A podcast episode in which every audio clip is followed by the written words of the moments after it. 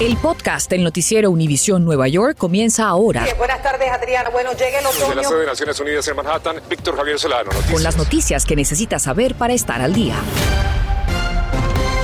solo horas se activará la orden ejecutiva de la gobernadora de Nueva York para reemplazar con militares calificados a los trabajadores de la salud que no se han vacunado contra el COVID-19. Hasta el momento, el 84% ha sido inmunizado en el estado, así que pasamos con Gary Merson, quien salió a investigar la respuesta y está en vivo desde Washington Heights en Manhattan. Así que cuéntanos, Gary, la gobernadora respondió a las inquietudes. Buenas tardes. No necesariamente Esperanza, muy buenas tardes. Ella no fue muy explicativa en cuanto al alcance de su orden ejecutiva, pero nosotros nos presentamos a hospitales como este o como otro en el Bronx, además de su actividad en busca de las respuestas.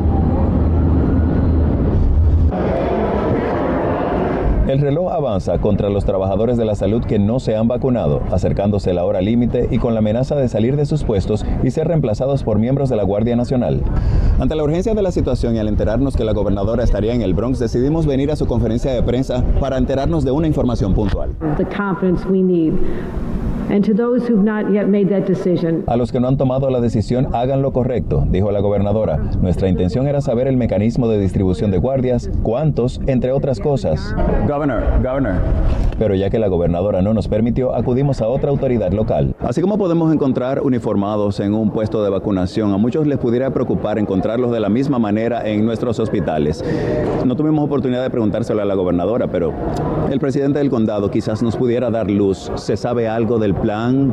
Bueno, no, se sabe todavía, pero por lo menos estamos aquí hoy porque la gobernadora ha firmado una orden ejecutiva para poder que, eh, recibir gente de otros estados, para recibir gente que ya son retiradas, para poder eh, llenar aquellas posiciones. Son médicos, son enfermeros, o sea, tienen toda esa preparación, ¿verdad? Seguro que sí, pues esa es la única forma que eh, podemos recibirlo. Para despejar las dudas, decidimos hacer la pregunta a quienes realmente ejecutarían la orden. Si llegan a los hospitales, ¿estarían en ropa de civil o uniformados? Pues depende del, gobierno, pero como somos militares, soldados, las órdenes son que tenemos que estar en uniformes militares. Decidimos venir al Hospital Jacobi para darle oportunidad a los pacientes. Si encuentras guardias en vez de médicos con batas, ¿cuál es tu impresión? Intimidado, tal vez con un poco de temor, porque no tú ves a un doctor, que es como para mantener a las personas confortables o seguras que te van a atender médicamente. La orden estaría para firma hoy mismo, no se ha especificado la hora, pero entraría en acción este mismo martes. Desde que salga de la gobernación la tendrá en univisionnuevayork.com. Desde Washington Heights, Gary Merson. Retorno con ustedes. Muy interesante, Gary. Muchísimas gracias. Y continúa el desacuerdo sobre si se debe obligar o no a maestros y empleados de escuelas de la ciudad de Nueva York a vacunarse. Ahora el distrito escolar más grande de la nación se encuentra en una especie de limbo legal, como nos lo cuenta Mariela Salgado desde una escuela en Manhattan.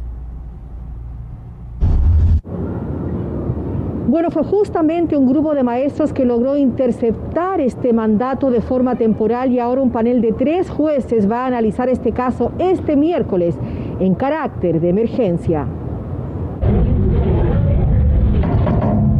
Letreros de bienvenida por todas partes en esta escuela, sobre todo para los maestros vacunados.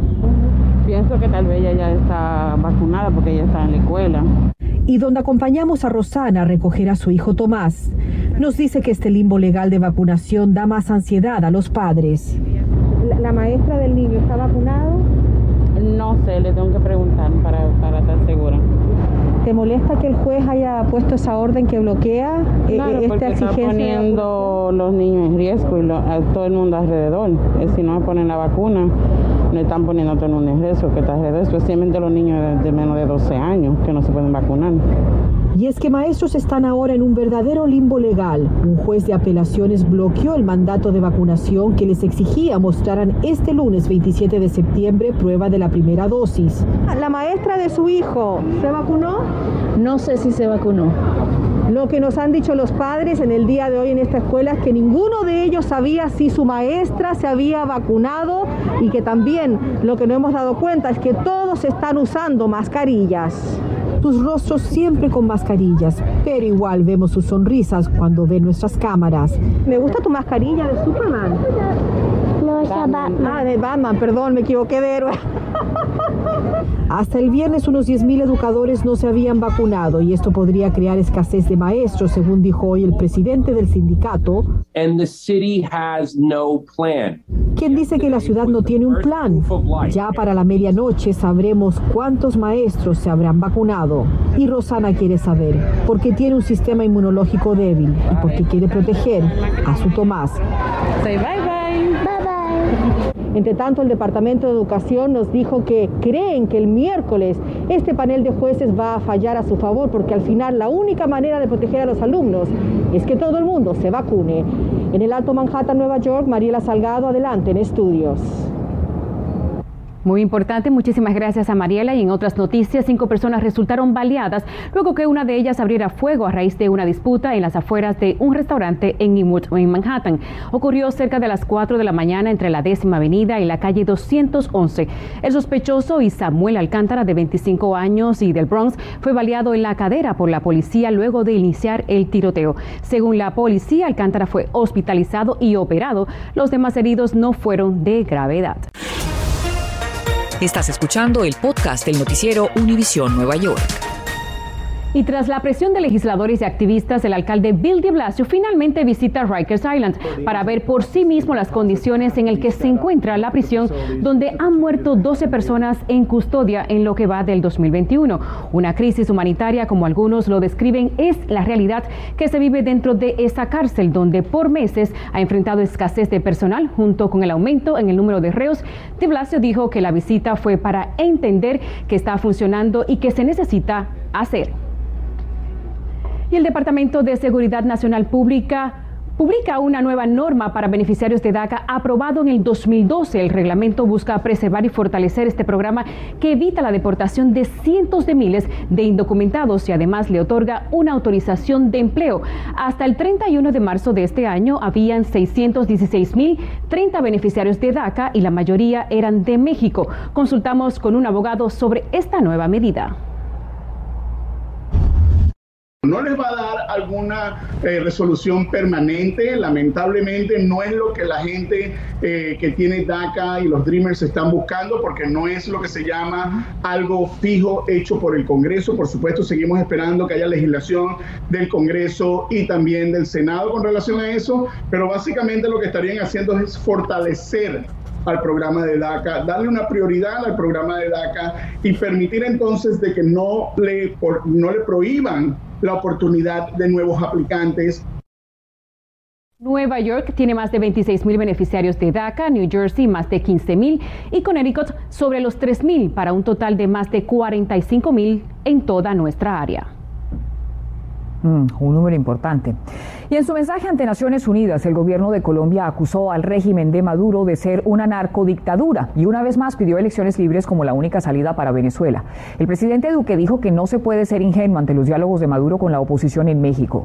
La vicepresidenta y canciller de la Nación, Marta Lucía Ramírez, habló con Noticias Univisión 41 y nos explica por qué dudan de esas conversaciones.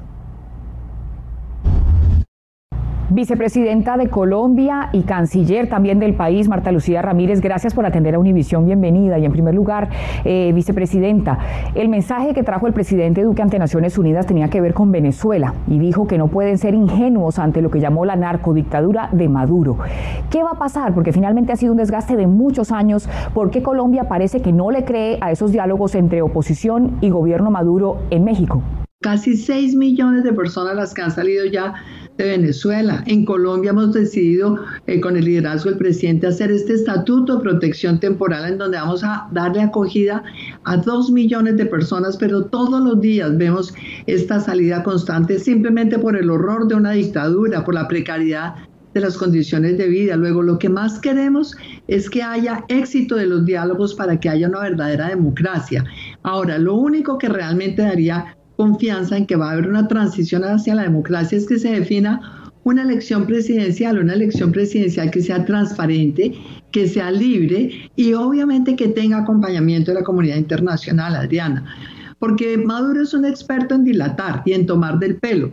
Eso es lo que pasó hace dos años con las reuniones en República Dominicana, también las que se hicieron en Barbados en el 2019. Y con cada tiempo que siguen ellos dilatando, lo que están haciendo es consolidando esa dictadura. Maduro le ha dicho a Colombia, al gobierno de Maduro, que supuestamente está aislado por su guerrerismo. Queremos su respuesta para nuestra emisión de Solo a las 11. Contamos con usted. Claro que sí, con mucho gusto acá estaremos. Esto más adelante aquí por Univisión. Y a partir de hoy en Patterson, New Jersey, FIMA abrió un centro de registración para asistir a personas afectadas por las inundaciones provocadas por los remanentes del huracán Ida. Dicho centro estará ubicado en la iglesia St. Anthony's o San Antonio en el 138 de la calle Beach desde hoy hasta el viernes primero de octubre. Después será trasladado a la Amistad Park, ubicado en la avenida Berland entre las avenidas 18 y 19 desde el 10 hasta el 15 de octubre. Bueno, y hoy el Estado de Nueva York anunció que también los indocumentados pueden recibir ayuda si sufrieron pérdidas durante la tormenta Aida. La asistencia será entregada a través de organizaciones comunitarias en las zonas más afectadas por los remanentes de Aida.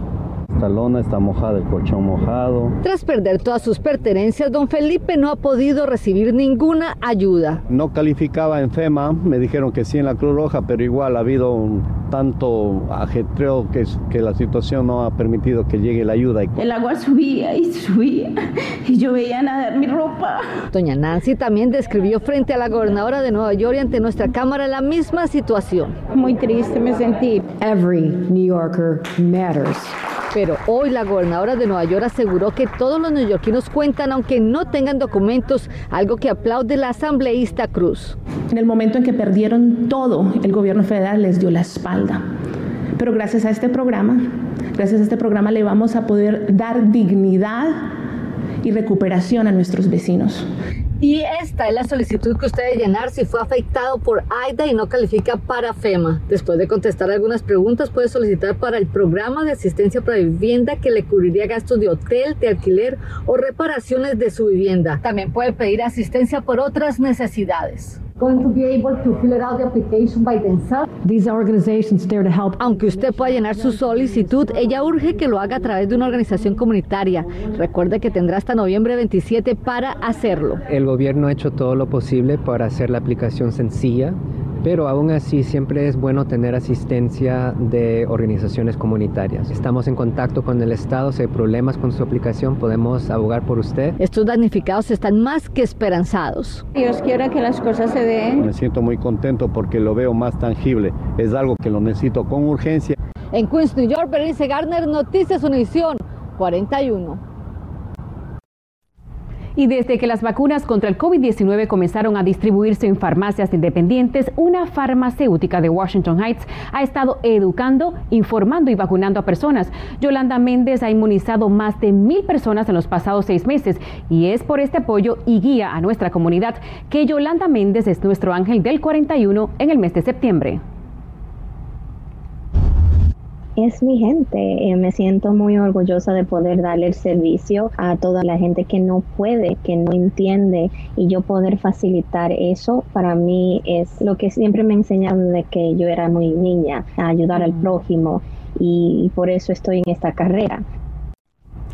Y Univisión Nueva York junto a WABC 7 y varias organizaciones presentamos el debate por la gobernación de New Jersey. Conozca los temas de importancia para los votantes con traducción simultánea. Sintonice mañana martes a partir de las 7 de la noche en vivo por univisionnuevayork.com y Facebook Live.